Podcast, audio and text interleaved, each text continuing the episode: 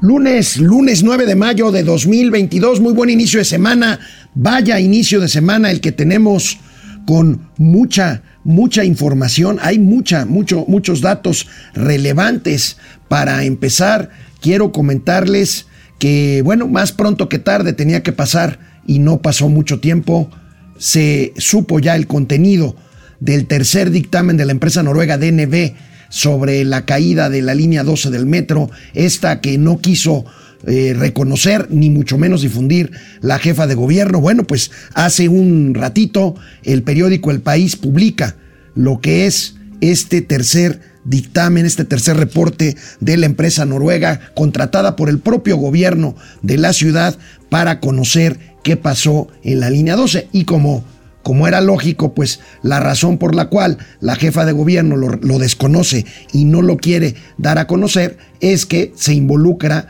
como causales del derrumbe de hace un año en la línea 12 del metro allá en Tláhuac, problemas no solo de construcción y diseño, sino también de mantenimiento y seguimiento de la obra. ahorita lo vamos a comentar.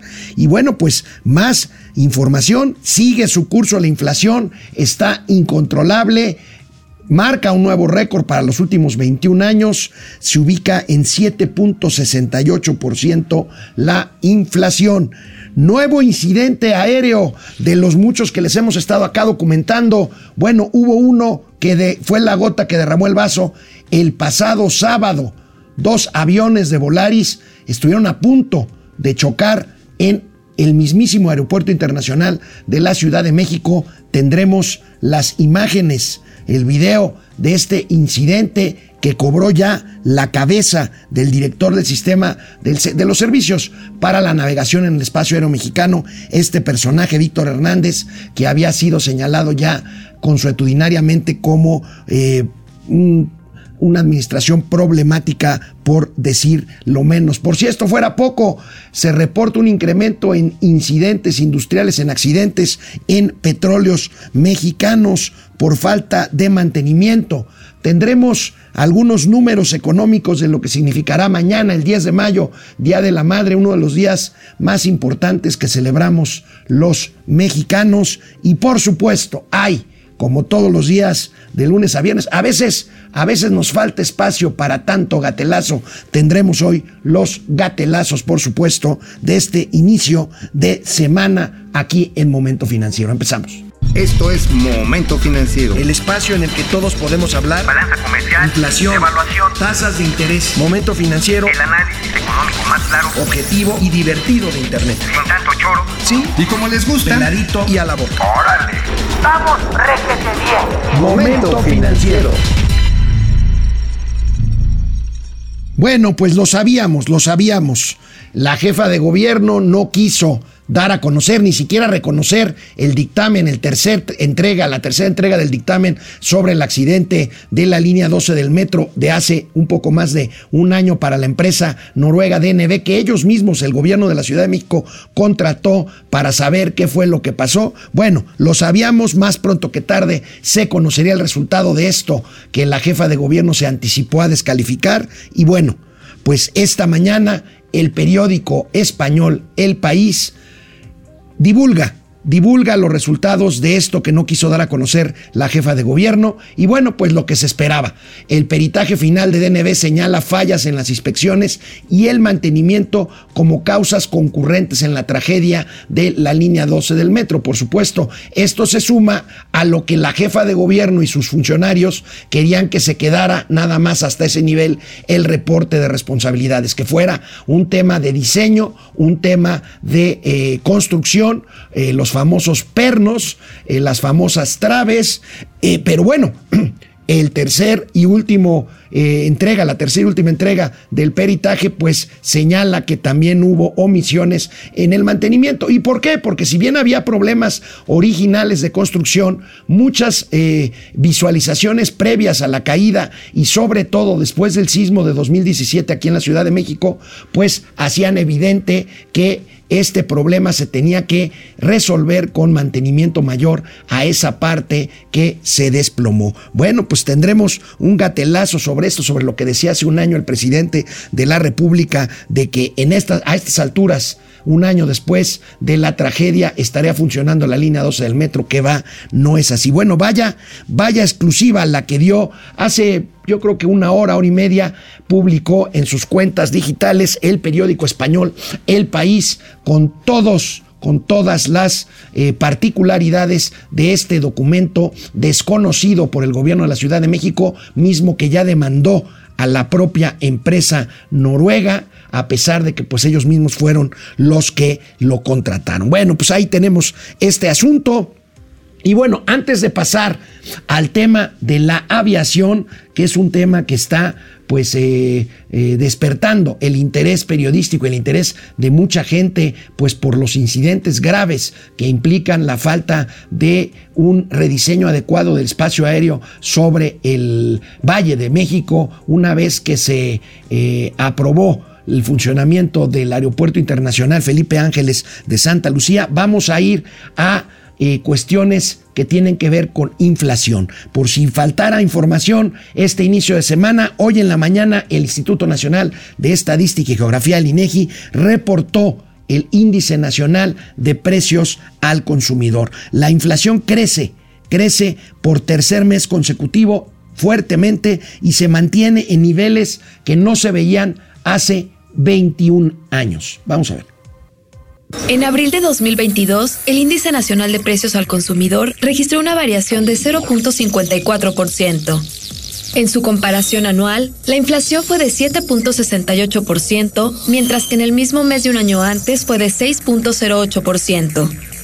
El índice de precio subyacente presentó un incremento mensual de 0.78% y una variación porcentual anual de 7.22%. A su interior, los precios de las mercancías subieron 1.03% y los de los servicios 0.48%. El índice de precios no subyacente retrocedió 0.14%, obteniendo así una tasa anual de 9.07%. A su interior, los precios de los productos agropecuarios crecieron 1.05% y los de los energéticos y tarifas autorizadas por el gobierno disminuyeron 1.07%. Ahí está, ahí están los reportes eh, de inflación.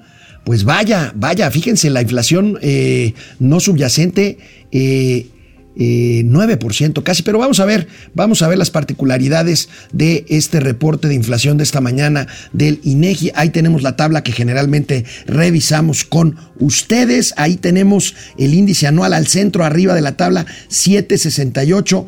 En el mes la inflación avanzó 5 por medio punto porcentual, 0.54%. Este es el avance mayor en un mes desde hace desde hace 20 años. Aquí pues sigue sin controlarse la inflación, la subyacente, ahí lo tenemos eh, anualizada 7.22, la no subyacente a la mitad hacia abajo 9.07, pero fíjense aquí lo que me llama la atención es que si bien se decía que la mayor parte del componente inflacionario es por materias primas, granos, en fin, pues aquí vemos que en la parte de servicios el índice inflacionario anual llega ya a casi 5%, 4.8%. Y bueno, en la no subyacente, que son pues eh, precios mucho más volátiles, aunque bueno, la referencia de anclaje puede ser la subyacente, que son los menos volátiles, 7.22%, pero 9.07 la no subyacente, destacando un incremento de 14% en productos agropecuarios, de los cuales frutas y verduras tienen un incremento en precio de 15.8% y los pecuarios 13.21%. No tanto los energéticos que tienen 5%, por cierto, bajó la electricidad, ahorita lo vamos a ver, pero bueno, el tema está en la tendencia, en la tendencia, y bueno, se reportó o se presentó la semana pasada el tema del plan, este PESIC, este plan antiinflacionario, bueno, es muy pronto, ciertamente, para esperar a que haya habido, de hecho, este es el reporte de la inflación al cierre de abril, el PESIC se presenta la semana pasada ya en los primeros días de mayo, pero lo importante es revisar la tendencia de este indicador en, en cuanto a los últimos años, si lo comparamos con otros cierres de abril de los últimos periodos fiscales. Y vamos a ver cómo la tendencia pues es clara y marcadamente pues... Eh, hacia arriba. Aquí tenemos, eh, fíjense cómo si bien la inflación bajó entre 2018 y 2019, claro, menos consumo, también pandemia, pues la inflación con la recuperación económica y luego con, más bien con el rebote económico y luego con la guerra de Ucrania y la crisis en las cadenas de suministro, pues se va para arriba. La línea punteada la tenemos, es la no subyacente, 9.07%, como ya lo mencionábamos. La de medio, la verde oscura, 7.68%, que es el índice nacional de precios al consumidor en general. Y la verde clarito, un poco menor, 7.22 que es la inflación subyacente. Bueno, pues ahí tenemos cómo la inflación ha tenido este comportamiento absolutamente volátil en los últimos años y marcadamente alcista, que es lo que tiene las señales de alerta prendidos no solo en México, sino en el mundo, en el mundo entero. Pero bueno, le preguntaron hoy al presidente hacia el final de la mañanera qué opinaba de esto. ¿Saben lo que dijo?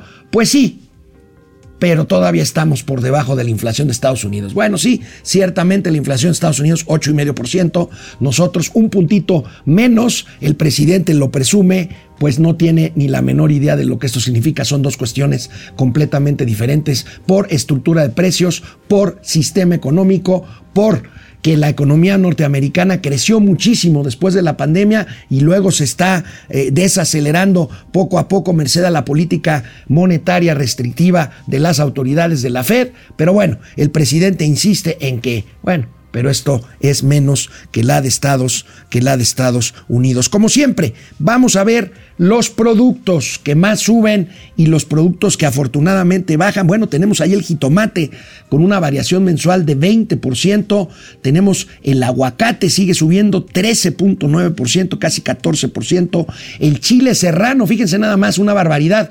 25% de incremento en los precios y fíjense una buena noticia, la electricidad bajó tiene que ver esto con el tema del costo del gas que ha venido un poco a la baja, eh, pues en medio de toda esta volatilidad producto de la guerra de Ucrania. El limón, el limón, pues después de aquellos precios terribles en donde había que guardar bajo la caja fuerte al cítrico, pues 29% para abajo, se cae también la cebolla, 19.15%, el precio del plátano, 11%, la uva, menos 0.9%, los nopales, 5% y el chayote este, este que les encanta a los eh, colocados en la primera fila, en las primeras filas de la mañanera, estos que le preguntan, señor presidente, ¿por qué se ve usted tan bien? Este chayote, pues baja de precio 9.4%. Y bueno, pues todo parece, todo, señor. Señor presidente, si yo fuera chayote, usted me daría, me daría chayote, por supuesto. Bueno, como está barato, yo creo que sí. Pero bueno, para no extrañar al ausente de hoy, Mauricio Flores, pues estamos aquí con la picardía ñereando. Todo hace indicar con estos índices inflacionarios y compactos impacto que el próximo jueves el Banco de México eh, volverá a subir la tasa de interés, pues eh, los especialistas dan por descartado que subirá nuevamente medio punto porcentual, 50 puntos base, por dos razones, porque la inflación sigue fuera de control, fuera de rango, y porque la Fed hizo ya lo propio la semana pasada, como ya se los dijimos, subiendo lo que no había hecho en mucho tiempo, 50 puntos base, la tasa de referencia de la Reserva Federal Norteamericana. Pues esto, por supuesto, supuesto, ya nos han preguntado aquí nuestros amigos de este programa en el que se trata de que todos entendamos de finanzas y economía. ¿Qué significa esto? Pues simplemente, eh, para empezar, el costo de los créditos sube, como vemos en esta notita de nuestros amigos del financiero. Saludos a Víctor Pisa, Enrique Quintana, a eh, Janet Leiva, por supuesto. Incremento de tasas en Banjico afectaría a créditos expertos. Bueno, no se necesita serlo tanto para suponer eso. Y ahí tenemos las mayores alzas de tasas de interés arriba a la derecha en política monetaria. Argentina, bueno, Argentina lo tiene pues hasta el tope. Eh, por ahí tenemos también Rusia, Brasil, eh, Chile eh, República Checa, Polonia y México, pues ahí tenemos ese nivel que todavía para muchos tiene margen para subir, para subir la tasa de interés. Pues ahí tenemos, ahí tenemos este asunto y bueno, vamos a esperar a que se sumen más eh, amigos y amigas de momento financiero. Vamos a hacer, si les parece, una eh, pequeña pausa para leer sus comentarios, esperar a que lleguen más, porque después les tengo el video del este último incidente, el que tuvo que eh, tuvo lugar en la mismísima ala sur de la pista principal del Aeropuerto Internacional de la Ciudad de México, en donde dos aviones de Volaris, uno venía aterrizando desde Mazatlán, el otro estaba en la cabecera de la pista a punto de despegar hacia Guatemala. Bueno, Dios nos libre, estuvieron cerca de eh, ocurrir, estuvo cerca de ocurrir una catástrofe que ya tuvo inmediatamente consecuencias y por supuesto reacciones, reacciones que ya se imaginarán cuáles son desde Palacio Nacional. Pero de regreso del corte les tendré esta información y por supuesto el video, el video que nosotros mismos hicimos circular. Bueno, nos llegó a nosotros, circuló profusamente, nosotros lo compartimos también desde el sábado pasado en nuestras redes sociales. Vamos a un corte, regresamos. Bueno, pues aquí andamos eh, atentos a sus comentarios. Saúl Vargas, saludos desde Los Ángeles, en California. Alejandro Méndez Sánchez desde Querétaro, desde Querétaro, como dice él. Tocayo, hace tiempo que no te saludaba, muchísimo gusto. Un abrazo hasta allá, hasta Querétaro, linda ciudad. Este, Betty Lira, hola tíos, buen inicio de semana. Espero que nos comenten lo del incidente en el Aeropuerto Internacional de la Ciudad de México. Betty, ahí viene, ahí viene toda esta información. Pedro Horta Rendón, tremendo susto lo del aeropuerto del sábado y el resultado del informe de la línea 12 del metro. Pues vaya, vaya.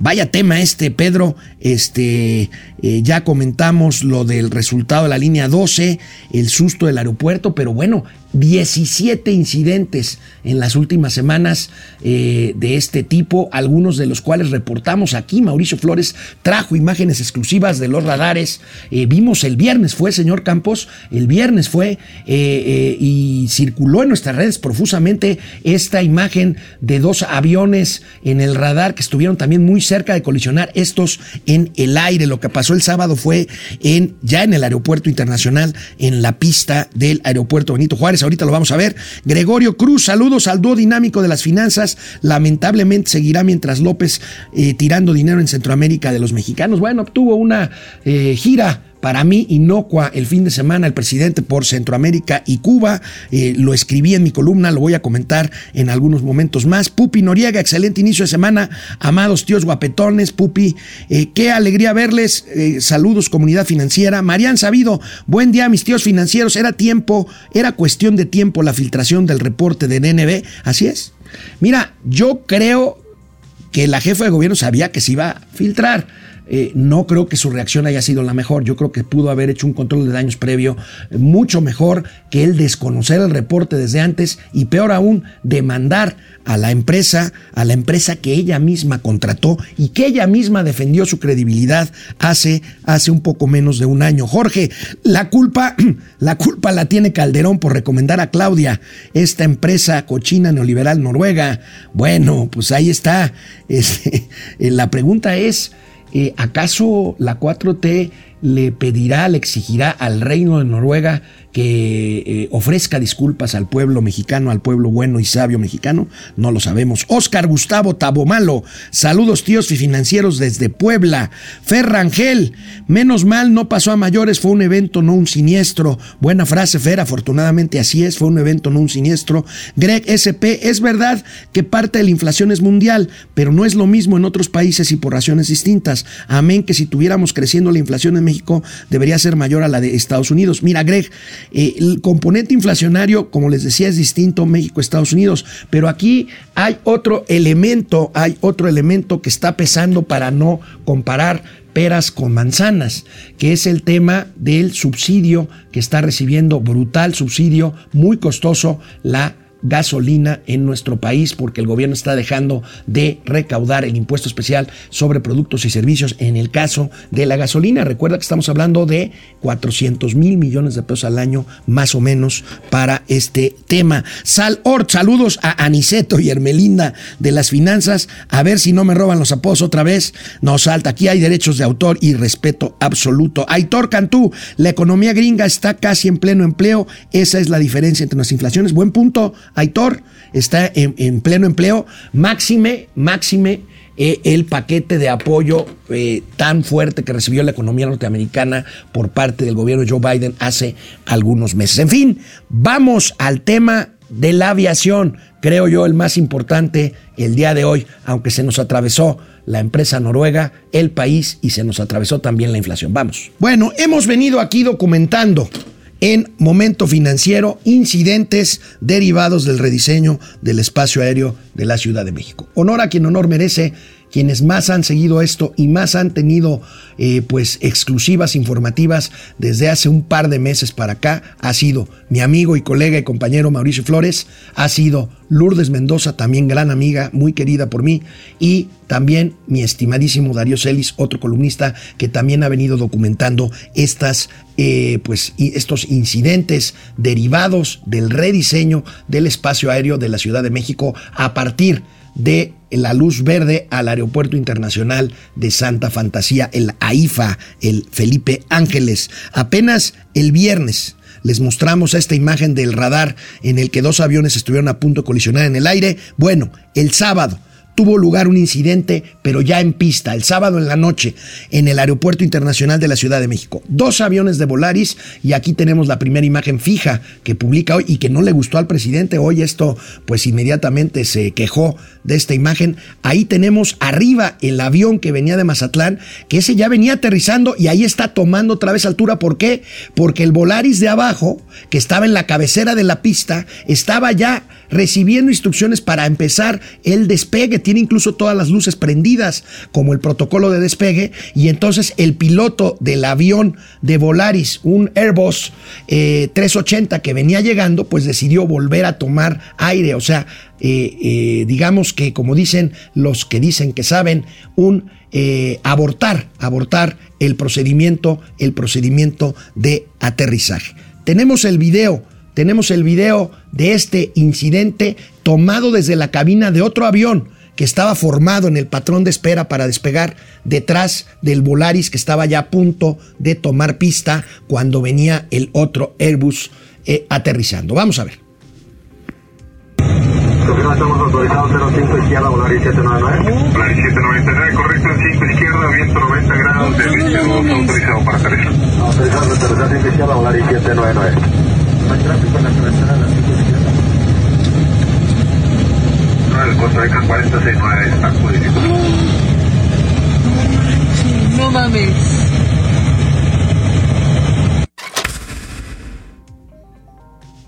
Escucharon un no mames de quien estaba grabando esas escenas era uno o una, parece una voz de mujer, no lo sabemos, una o uno de los tripulantes del avión que estaba enseguida eh, esperando eh, despegar también y que tomó este incidente que pudo ser verdaderamente una catástrofe. Lo podemos ver de nuevo eh, y lo vamos comentando si quieren.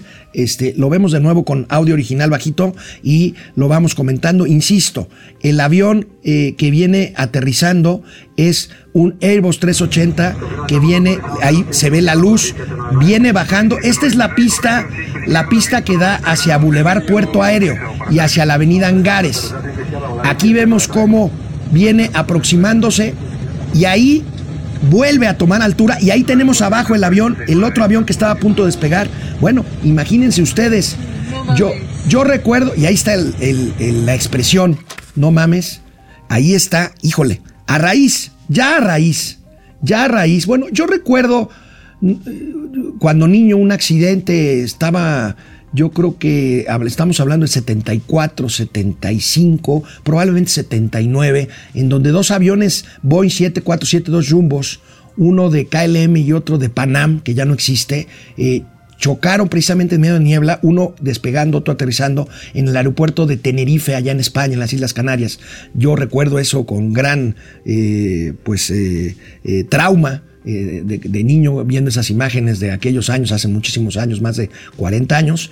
Y bueno, pues imagínense ustedes lo que hubiera sido una tragedia. Ya Enrique Krause, eh, pues por supuesto, sujeto a críticas por parte de la 4T, tuiteó hace una hora, hora y media más o menos, que un accidente ahora, en estos tiempos, en el, en el espacio aéreo de la Ciudad de México, pues sería completamente y obviamente responsabilidad del gobierno en turno por varias cuestiones que ahorita comentamos. Ya a raíz de la queja que los, de los pilotos aviadores que comentábamos desde el jueves aquí en Momento Financiero, se había convocado a una reunión precisamente este fin de semana. O sea, se estaba reconociendo que había o que hay un problema con el rediseño del espacio aéreo. Ojo, no estamos diciendo que el tema del funcionamiento en sí de la IFA esté provocando este, este tema con el tráfico aéreo. No, el diseño, el rediseño para el cual, el cual se presentó para poder hacer convivir los dos aeropuertos es el que no está lo suficientemente probado. Y ya aquí tuvimos, recuerdan ustedes, y he recibido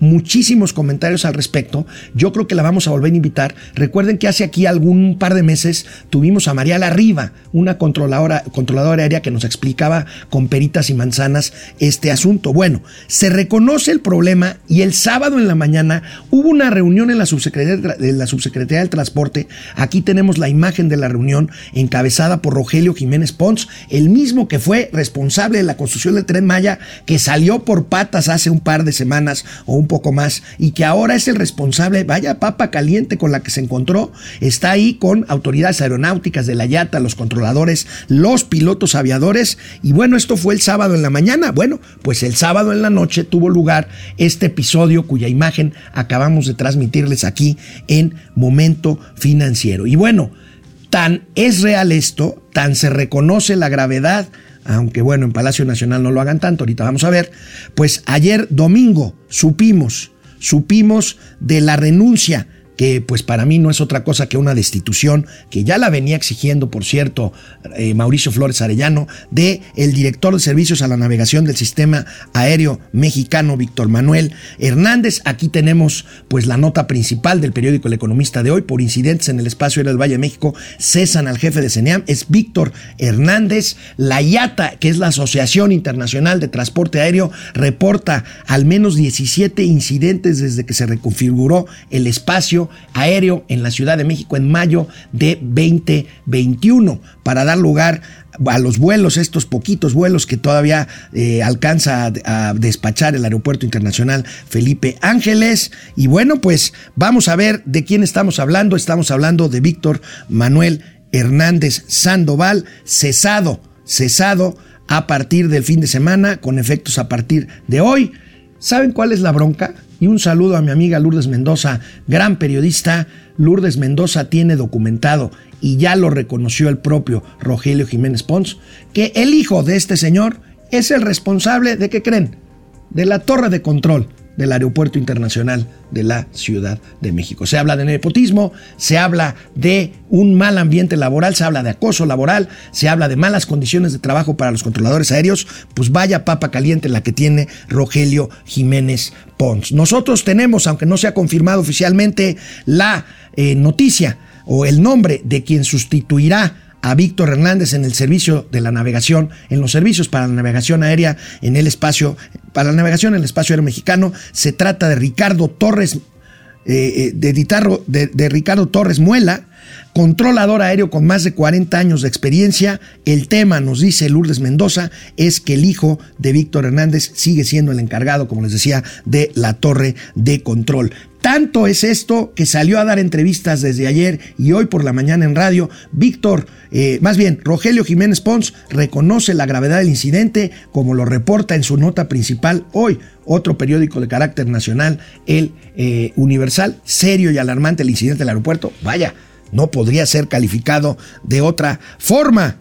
Pero fíjense, qué tan grave es este incidente que el propio director, en un, en un ejercicio correcto de reputacional, de guardar la reputación, el director general de Volaris, Enrique Beltranena, a quien ya, con quien ya hemos hablado aquí en Momento Financiero, Enrique Beltranena salió ayer domingo en Twitter, puso tres tweets para reconocer la labor de sus tripulaciones, sobre todo del avión que venía de Mazatlán, del avión que venía aterrizando. Vamos a ver los tweets que son muy indicativos porque primero reconocen el incidente y segundo, pues se desafanan de versiones que la propia, el propio gobierno, la propia Secretaría de Comunicaciones querían señalar como responsable del incidente al piloto del avión que venía aterrizando. Y Enrique Beltranena dice, nones, Gracias al entrenamiento de nuestros pilotos y a su impecable seguimiento de los procesos, ningún pasajero o tripulante estuvo en riesgo durante la situación reportada en el AICM, el Aeropuerto Internacional de la Ciudad de México, la noche del 7 de mayo. Sigue Enrique Beltranena. Los equipos, las tripulaciones y los sistemas de alerta se preparan a diario para enfrentar situaciones similares que no dependen de las aerolíneas y que pueden suceder en la aviación. Siguiente tuit de este hilo. En seguimiento a los protocolos, inmediatamente solicité, y qué bueno que lo hizo, una investigación a nuestra área de seguridad operacional, así como las autoridades aeronáuticas. En Volaris operamos siempre con estricto apego a los procedimientos y con la seguridad como prioridad. ¿Qué tal? Vaya, vaya salida de Volaris, lo tenía que hacer. Es un tema reputacional, es un tema que cualquier empresa, o por lo menos si yo como experto eh, que me he dedicado años al manejo de este tipo de situaciones empresariales o institucionales con crisis de reputación, pues debieron, debieron de haber hecho y lo hicieron correctamente. Pero para el presidente de la República, Andrés Manuel López Obrador, serénense, esto es un asunto que tiene que ver con los que quieren que les vaya mal a la 4T. Válgame Dios. Eh, hay una reunión en gobernación. Este para ordenar lo del espacio aéreo. Hubo, al parecer, un error.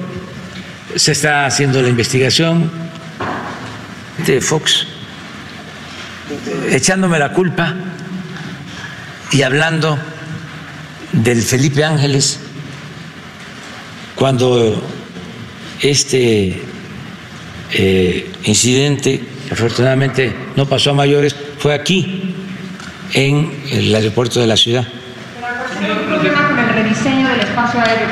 No, no existe. No, lo que hay son resistencias muy alentadas por el conservadurismo. Es que eh, todo cuestiona. Aunque eh, caigan en el ridículo. Nada más le faltó decir que el avión de Volaris, el, el Airbus 380, lo venía piloteando Felipe Calderón de piloto y Vicente Fox de primer oficial. Nada más eso le faltó. ¿Cuándo, ¿cuándo, presidente, va a reconocer algo? ¿Cuándo va a reconocer algo que no necesariamente tiene que ver con que esté en sus manos, aunque sea de su gobierno. Bueno, tan lo hizo que después de este, ¿qué digamos? Gatelazo adelantado, gatelazo grave, un ojetazo, más que gatelazo, el presidente ordenó una reunión en la Secretaría de Gobernación, una vez más acude a su salvador, que ahora antes era Ebrard, ya, se acuerdan cuando Ebrard salía a comprar pipas y ahora Adán Augusto Hernández pues es el que le cubre todo y ahora convoca a que una eh, delegación de expertos y responsables del tráfico aéreo se reúnan en la Secretaría de Gobernación. Pues bueno, le dedicamos mucho tiempo a esto porque es un incidente grave, por supuesto, nadie en su sano juicio desea que haya una tragedia aérea en, en el, eh, el país mucho menos en el aire sobre la Ciudad de México, mucho menos en la pista del Aeropuerto Internacional Benito Juárez. Es es una cosa verdaderamente delicada. Vamos a seguir con este, con este tema y vamos a traer me comprometo con ustedes a traer, no nada más a la Riva, vamos a tratar de hablar nuevamente con Enrique Beltranena, vamos a tratar de hablar con algunos otros expertos del tema aéreo. Por si esto fuera poco, por si esto fuera poco, el tema aéreo, en Pemex se destina menos a mantenimiento y se incrementan los accidentes industriales. ¿Por qué? Pues por la falta de mantenimiento. Vamos a ver esta nota del Pasquín Inmundo Reforma que también pues montó eh, malvadamente, malosamente. Es un montaje esa foto donde se ve el avión de, Volaris arriba del otro. Bueno, aquí registra Pemex más accidentes, aumenta índice de frecuencia 55% en el primer trimestre. Vamos a ver las cifras de este desastre. Eh, por un lado, del lado izquierdo ha variado en 44%, fíjense, 44% menos recursos destinados a mantenimiento de instalaciones de Pemex, desde el gobierno Enrique Peña Nieto hasta lo que va de López Obrador, y esto pues tiene una referencia, este, eh, causa-efecto con lo que se ve del lado derecho, que es el aumento en el índice de accidentes por millón de horas hombre de exposición, o sea, por millón de horas hombre trabajadas en las plantas de Pemex, pues el índice de sube de 0.08 en 2018 a 0.42%. Así, las consecuencias de las consecuencias de Doña Austeridad Republicana, que hoy no viene, está en el Torito con Mauricio Flores Arellano acompañándolo ahí con sus, con sus chilaquiles dulces, agridulces, en fin. Y bueno, pues este, así, así las cosas. ¿De qué escribí el día de hoy? Hoy Hoy hago una columna en donde hablo justamente de la simulación. Y bueno, este, todavía no tenía yo cuando escribí esta columna noticias del incidente eh, del viernes por la noche, pero lo agregaría. Eh, mi punto es, mi punto es, el presidente de la República asegura con frecuencia que eh, pues él habla directo y frontalmente las cosas porque antes no se decía necesariamente lo políticamente incorrecto. Bueno, no estoy de acuerdo con esto que dice el presidente, yo creo que siempre hay que mantener una investidura, siempre hay que mantener un decoro, siempre hay que mantener hasta discreción en algunos temas, pero bueno, suponiendo que fuera cierto, pues el primero en simular, el primero en simular es el gobierno de la cuarta transformación. Y para muestra, varios botones de simulación, que ahí les va. El paquete contra la inflación. El paquete contra la inflación mostró una cercanía entre el gobierno y los empresarios que no existe. Y que no existe desde que cancelaron el aeropuerto de Texcoco. Y desde que también los exhibe cuando, cuando algo no están de acuerdo. La segunda, la retórica oficialista presume que respetará la autonomía del Banco de México. Pero por otro lado, hacen un llamado a que no suban las tasas de interés. Tercero, la simulación desde la Secretaría de la Función Pública. ¿Se acuerdan de Virgilio Andrade?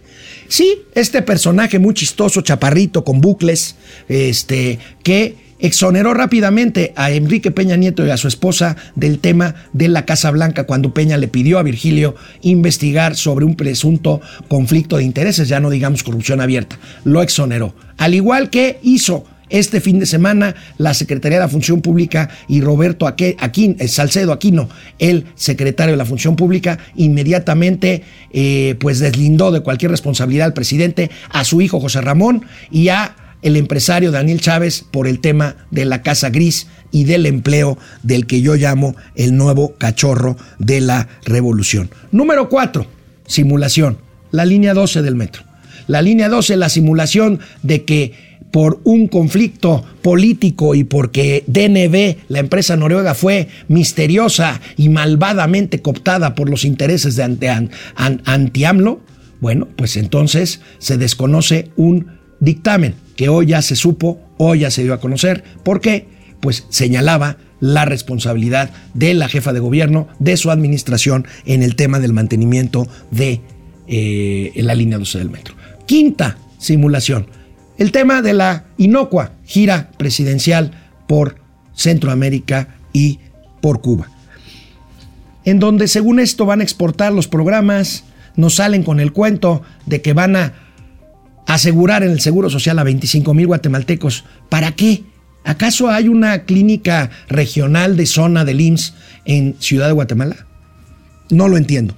Otra simulación. Y, por supuesto, la simulación ahora aérea de decir, pues lo que pasa es que esos aviones iban a chocar por el deseo, por la eh, fuerza mental de quienes no estamos de acuerdo con la cuarta transformación y que eh, eh, dominamos la mente de ese piloto para que chocara contra el otro avión de Volaris y le fuera mal a la cuarta, a la cuarta transformación. Pu- pura simulación es esta mi columna, mi columna de hoy publicada en el Arsenal y por supuesto en la página, en la página de DDC. Bueno, vámonos mañana, mañana es 10 de mayo. Bueno, primero vamos a hablar de que este tema me pareció muy interesante, nuestro país a la cabeza de países con mayor crecimiento en e-commerce, en comercio electrónico. Miren, esto es interesante, estamos a la par de la India, que tiene casi mil millones de habitantes en, en- en- en crecimiento de e-commerce. Ahí tenemos India 27%. Vamos a ver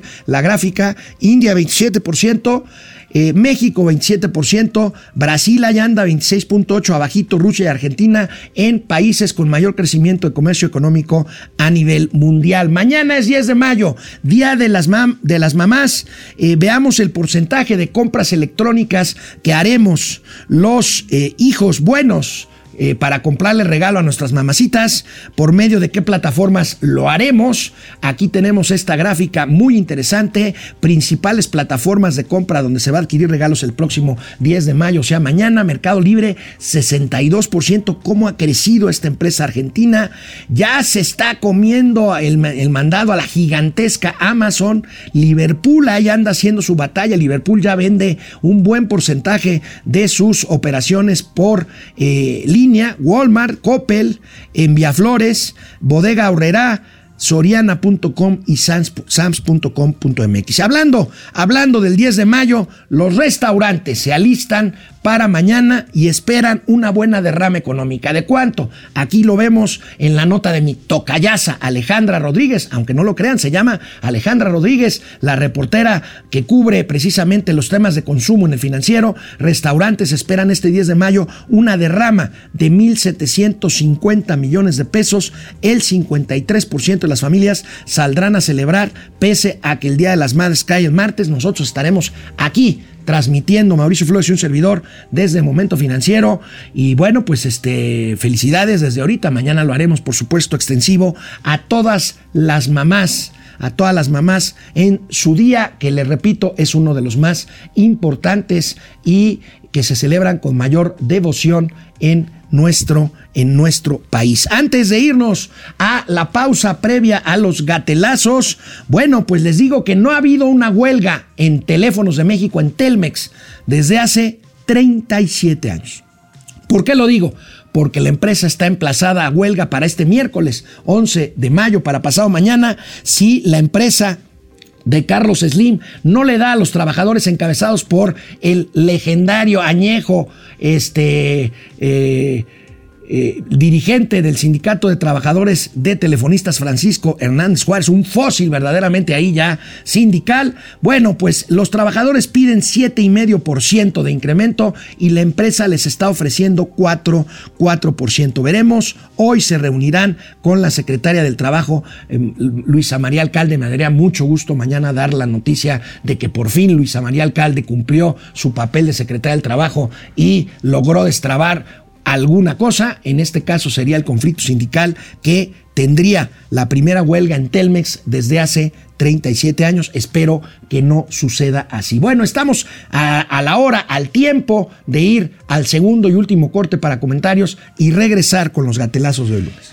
Bueno, pues aquí tenemos muchísimos eh, comentarios, muchas gracias. El doctor Amaury Serranov, qué mal mensaje el que da López. Le regalan una pistola en Cuba y en El Salvador su presidente ofreciera el pistolón. Bueno, le regalaron una, una, una pistola que yo no sé qué hacía en Cuba, no me sé la historia, pero según esto, esta pistola fue eh, mandada a hacer por, este, fue para, fue por Madero, ¿no? Sí, para, para Pancho Villa, ¿no? Para Pancho Villa. Este, bueno, pues ahí está. Carly Agui, recordemos que los aviones se rechazan en automático. Esa es la teoría del ingeniero Riobó, el esposo de la flamante ministra de la Corte de Justicia eh, de la Nación. Ya tengo la solución para que no haya más incidentes en los cielos mexicanos. Hay que pedirle a todos los pilotos de las aerolíneas que porten su detente para que no pase nada, híjole. Bueno, Este, siempre hay un tweet, me manda mi amigo Argenis García de aquí de nuestro equipo de DDC y Momento Financiero. Ah, bueno, pues sí, el, el- el tema de la contaminación. Este, bueno, pues Claudia Sheinbaum, la verdad es que, híjole, este, yo creo que se está equivocando, yo creo que va en caída libre la doctora Sheinbaum. Mente pesante, pensante. Ah, pero el vejete orgulloso de su, de su chaifa. Norma García Villarreal, pues ¿qué querían si en Estados Unidos está hasta la madre la inflación y que fuéramos tejidos a mano para que no suba? Mente pensante, es un horror estar con el gobierno de Obrador. Aitor Cantú, mientras tanto los chairos dicen que los incidentes de la ICM es porque los vuel- vuelos no se van a la IFA. Bueno, les quiero decir que aunque se vayan todos al IFA y se queden algunos en, el patrón va a ser el mismo. Por eso rediseñaron el esquema de aéreo de la Ciudad de México, para que pudieran convivir, aunque yo sigo pensando que es un error, AIFA y AICM. Efren, saludos, comunidad Momento Financiero, Alex y Mau, muchas gracias. Alelu Aleki, qué terror volar desde CDMX, es injusto lo que sucede, muy injusto y muy preocupante, Alelu, Alelu Aleki. Betty R, todos los gobiernos contratan improvisados, pero que sean amigos. Aitor Cantú, los controladores aéreos están tardando para no ir a paro laboral. Imagínense, sería una tragedia. Imagínense, ¿ustedes creen que nos van a devolver pronto la, el nivel 1 de, navegabilidad, de aeronavegabilidad en Estados Unidos? Mm-mm. Mm-mm. Betty R, para no dar explicaciones sobre la ICM, desvió un tuit de Fox que ni se vio. Pues no, pues ni caso tenía. Gustavo Velasco, el presidente no entiende el mundo moderno y es por eso que nos va a llevar a la ruina. Mario Alberto Al- eh, Álvarez, padre santo de los momentos financieros, el rediseño no se le da a la 4T como muestra un botón. Botón falló el rediseño del espacio aéreo, de la compra de medicamentos, de la política de seguridad. Todos esos rediseños fracasaron. El Padre Santo Mau y sus alumnos, ya ven cómo es. Alejandro Hernández, Alejandra Hernández, nunca va a reconocer nada a López Obrador, no. Padre Hernández superior, la culpa la tiene Loret de Mola por exhibir la vida de lujos de su retoño. Este, eh, eh, Ale Mus, el presidente en lo suyo, la gente se quiere morir para afectar la imagen de su gobierno, pues sí. Adrián Gilberto González Peña, ¿sabe si AMLO le habló a Bukele de abrazos, no balazos? Pues dice que lo iba a asesorar en materia de seguridad de un país que está a la par de países fuera de control, entre ellos varios africanos o varios países en guerra, como es México, según un ranking por ahí de seguridad. Marina Sainz está loco, AMLO ya de plano en no aceptar los horrores del espacio aéreo es fatal, eso es grave. Black Archer Mill no lo había pensado así, Calderón era el piloto. Bueno, vámonos a los gatelazos. Bueno, pues vamos con los gatelazos en la sección de los gatelazos del pasado y para no dejar el tema, el tema este, de la línea 12 del metro, en la subsección siempre hay un tuit o siempre hay una grabación. Recordemos lo que dijo el presidente López Obrador hace un año, luego de la tragedia de la línea 12 del metro.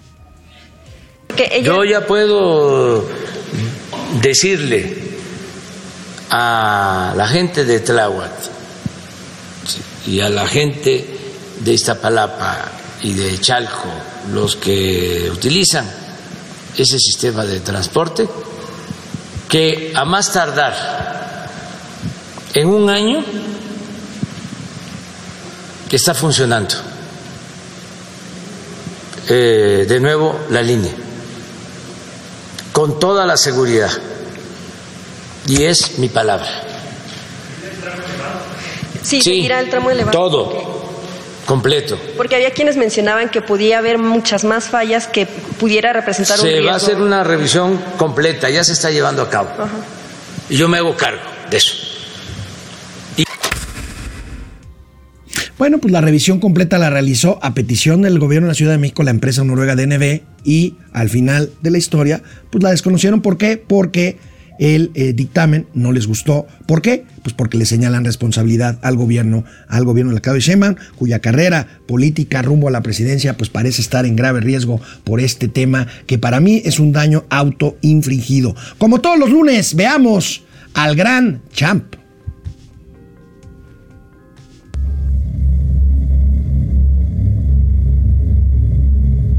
el tren moderno, el tren Maya, eh, se va a desplazar por la vía actual. No se va a talar nada, no se van a abrir No se va a, a sobre estirar esa vía. un árbol. Bueno, Pareciera ser un gran líder. Su inteligencia podría traer equilibrio a la galaxia.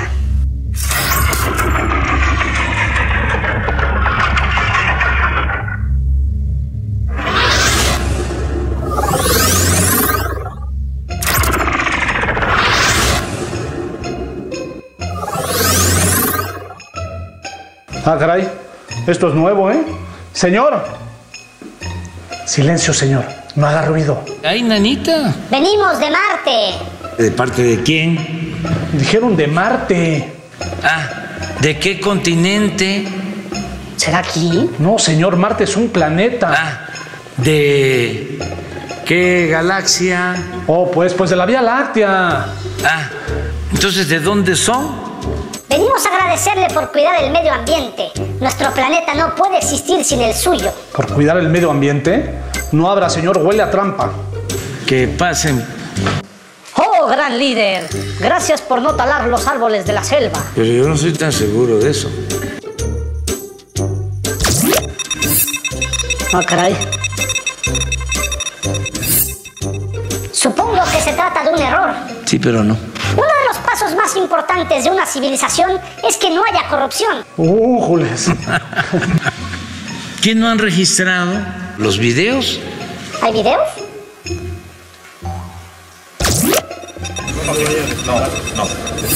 Esta es una de las casonas en las Ah, que caray. vivió José Ramón López Beltrán, hijo del presidente. De impunidad ni hablamos, ¿verdad? ¿Qué no han registrado que en el tiempo que llevamos no hemos dado una... No, señor, no exagere. No nacionalizó el litio, que ya estaba nacionalizado, y lo de la revocación de mandato, que fíjese que a pesar de ser una... ¡Silencio, terrícola! Nos tendremos que llevar a alguno de ustedes para estudiarlo. ¿Está pensando lo mismo que yo, señor? ¿A, a Hugo? Dos cosas. Uno... ¡Cállate, Hugo! ¿Qué no estás escuchando que te vas a ir con los señores extraterrestres? Ah, qué bárbaro. Bueno, ahí está el champ. Y otro terrible. Tuitero, youtubero, Vampipe hace un resumen de la gira del presidente por Centroamérica y Cuba. Pues fíjense que en Honduras hasta se les olvidó el nombre de nuestro presidente. invita a una reunión privada en el despacho presidencial al excelentísimo señor presidente de los Estados Unidos mexicanos, la cual se procederá de forma inmediata para llevarse a cabo. Bienvenido, señor presidente de México, al igual que su distinguida comitiva. Bueno, pues ahí está, se le fue, se le fueron las cabras al maestro de ceremonias. Probablemente hay un desempleado más en Honduras. La presidenta de este país, Xiomara Castro, eh, pues habrá pedido permiso para usar esta frase tan común entre pues, cierta eh, de simpatizantes del presidente de México. Y como dicen en México, presidente, es un honor estar con Obrador. Muchas gracias.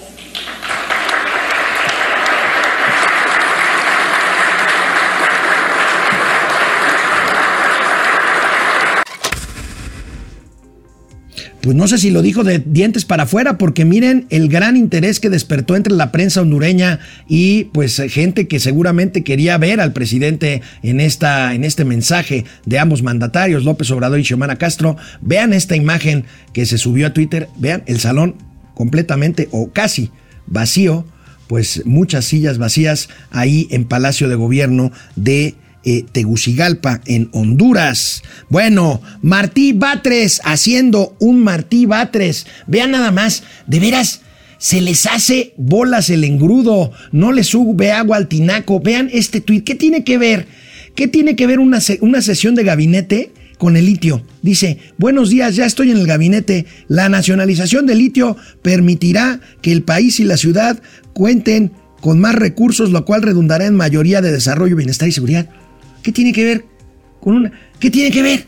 Yo le puse en Twitter, oiga, Batres, señor Matí, ¿acaso los nuevos pernos de la línea 2 se van a hacer de litio? ¿O qué? Pues no, no, la verdad no entendí. Pero bueno, eso no es todo. Veamos el modo porro de Martí Batres. Se mandó la reforma eléctrica. La mayoría de los legisladores, como los que están aquí, votaron a favor. Pero hubo quienes votaron en contra e impidieron que se alcanzaran las dos terceras partes necesarias para la reforma. Esos legisladores no tienen dignidad, esos legisladores no tienen patria, esos legisladores no tienen madre, son unos traidores a la patria porque prefirieron representar los intereses de las compañías extranjeras y no los intereses nacionales. Sin embargo, el presidente López Obrador aprovechó el impulso. Bueno, dice que no tienen madre, el que no tiene madre porque ¿recuerdan la leche Betty que repartió el PRD entonces en la Ciudad de México? Ahí estaba Batres y repartió leche leche con heces fecales. Bueno, con caca, pues, para, para decirlo claramente. Como lo diría Mauricio Flores, es el mismo Batres que no le da pensión alimentaria a su hija, producto de un matrimonio anterior. Es el mismo Batres, discípulo de la Iglesia de la Luz del Mundo, a cuyo líder acompañó a Palacio de Bellas Artes muy bien, trajeado en smoking junto con su señora esposa, el señor pederasta Nazón Joaquín, hoy preso en Estados Unidos por una serie de crímenes abominables. Ese es el mismo, el mismo ahora que es secretario general de gobierno de la Ciudad de México y que yo no sé si le está ayudando o perjudicando aún más a la jefa de gobierno, a la doctora Claudia Sheinbaum Pardo. Bueno, nos vemos, nos vemos mañana aquí en Momento Financiero. Gracias de veras a todas y a todos por acompañarme el día de hoy lunes. Nos vemos mañana.